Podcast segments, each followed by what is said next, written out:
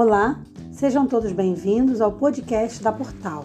Eu sou Sara Rodrigues, sou gestora da Portal e para mim é um prazer muito grande estar falando com você.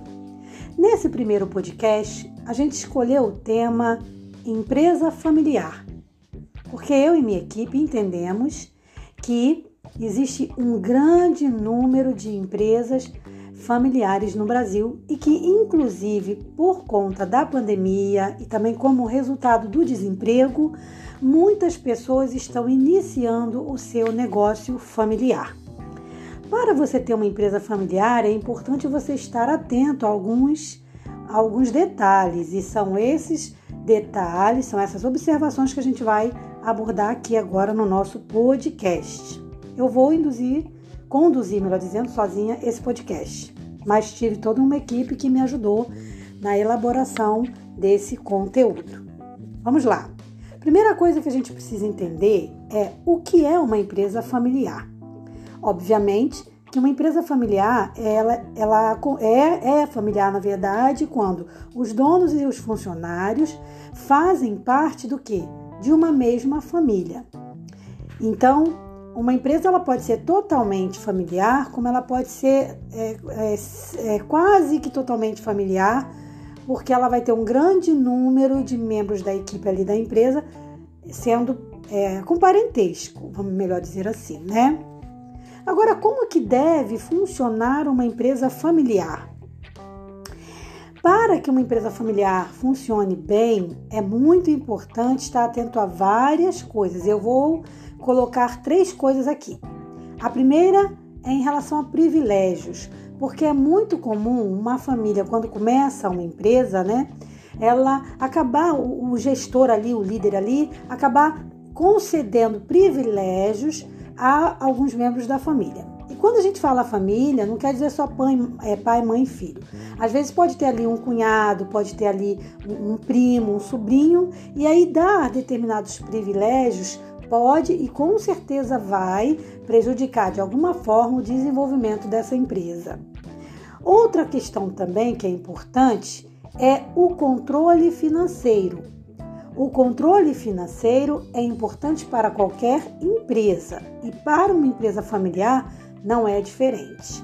Então é importante você buscar conhecimento na questão financeira, na área financeira, porque Vamos usar a pandemia aí como exemplo, né? O que é o coronavírus? O coronavírus, como é que ele age? Qual a maior é, consequência dele no corpo da pessoa? Por que, que a pessoa interna, por que, que ela fica entubada? Porque ela não consegue respirar. E uma empresa que não está bem financeiramente, ela fica como, como uma situação dessa, ela fica fazendo ali uma comparação, ela fica sem respiração, ela fica sufocada, ela fica sem conseguir respirar. Então, a dificuldade financeira causa esse impedimento na empresa, tá? Atrapalha na tomada de decisões, atrapalha no desenvolvimento da empresa, atrapalha até no desenvolvimento dos projetos da empresa para os clientes. Outra coisa também, separar a vida pessoal da profissional, e eu considero essa aqui uma das questões mais difíceis. A parte financeira é muito difícil, tem muita gente que não tem controle nenhum, mas essa questão aqui eu acho que é uma das mais difíceis, que é separar a vida pessoal da profissional. Isso acaba sendo refletido também na questão financeira, porque a pessoa ela tem um caixa, às vezes ela nem tem caixa. E quando tem, acaba misturando família com empresa e mistura tudo, e esse caixa fica uma bagunça. Então, separar o caixa da empresa do caixa familiar e separar as questões da empresa das questões familiares é muito importante.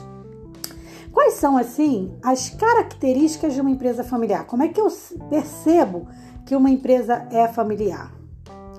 Uma das características da, da, da empresa familiar é que ela tem, na verdade, uma tendência a tolerar os baixos resultados. Isso não é correto, mas é uma tendência, é uma característica da empresa familiar. Então a gente tem que estar atento a isso, a gente tem que se cobrar nos resultados. Independente se, que, se na minha equipe tem parentes ali no momento do trabalho, claro que sem ser descortês, sem ser grosseiro, a gente tem que deixar claro que vão, haver é, exigências e que vão haver é, cobranças de resultados. Outra coisa também, que é uma característica de uma empresa familiar, é a dificuldade de separar a emoção da razão. Então, muitas das vezes, o gestor de uma empresa familiar, ele age com os seus colaboradores ali, que são, quando a empresa é familiar, são parentes, ele age mais com a emoção do que a razão. E isso atrapalha também o desempenho da empresa familiar. Agora, quais são os desafios de uma empresa familiar? O grande desafio, por exemplo, preparar todos os colaboradores. Isso aí é um desafio. Sempre inovar, sempre manter inovação, sempre fazer alguma coisa legal, nova, para que o cliente perceba o, o, interesse da empresa em evoluir. E, obviamente, controlar as emoções, porque pelo fato de serem um grupo familiar, qualquer coisinha pode virar uma discussão mais acalorada, por quê? Exatamente porque se tem uma certa liberdade que numa outra situação seria mais preservada, né? Então a pessoa, por exemplo, ela se, se preservaria mais, ela, ela pensaria mais antes de falar. E já na, na, empresa familiar, às vezes é muito comum a pessoa falar sem pensar, porque ela está ali no meio de amigos, de, de, de família, né? Então tem que ter muita, muita atenção em relação a isso. Existem muitas empresas que são familiares e que talvez você nem saiba, ou talvez você saiba, como por exemplo o Itaú, a Volkswagen, a Walmart, que se não forem completamente familiares hoje, começaram como empresa familiar. Olha que interessante, né? Quais são as vantagens de, de ter uma empresa familiar? Por exemplo, uma das vantagens, teoricamente, é que a empresa familiar ela desfruta de um grau de lealdade maior. Isso quer dar garantia de 100%? Não. Pode haver uma deslealdade nos membros ali da família? Pode. Por isso o gestor tem que estar atento. Mas a tendência é que haja uma maior lealdade, né? Isso é uma grande vantagem numa empresa familiar. Outra coisa também é, é ser um ambiente assim mais informal, mas aí por isso que tem que estar ligado e com muito cuidado aí em relação a, a, separar né, o pessoal do profissional, porque a empresa familiar dá essa, essa liberdadezinha maior de ser ali menos burocrática, mais informal, tá? É que a gente pode melhorar uma empresa familiar? Existem várias coisas que podem ser feitas eu vou citar algumas.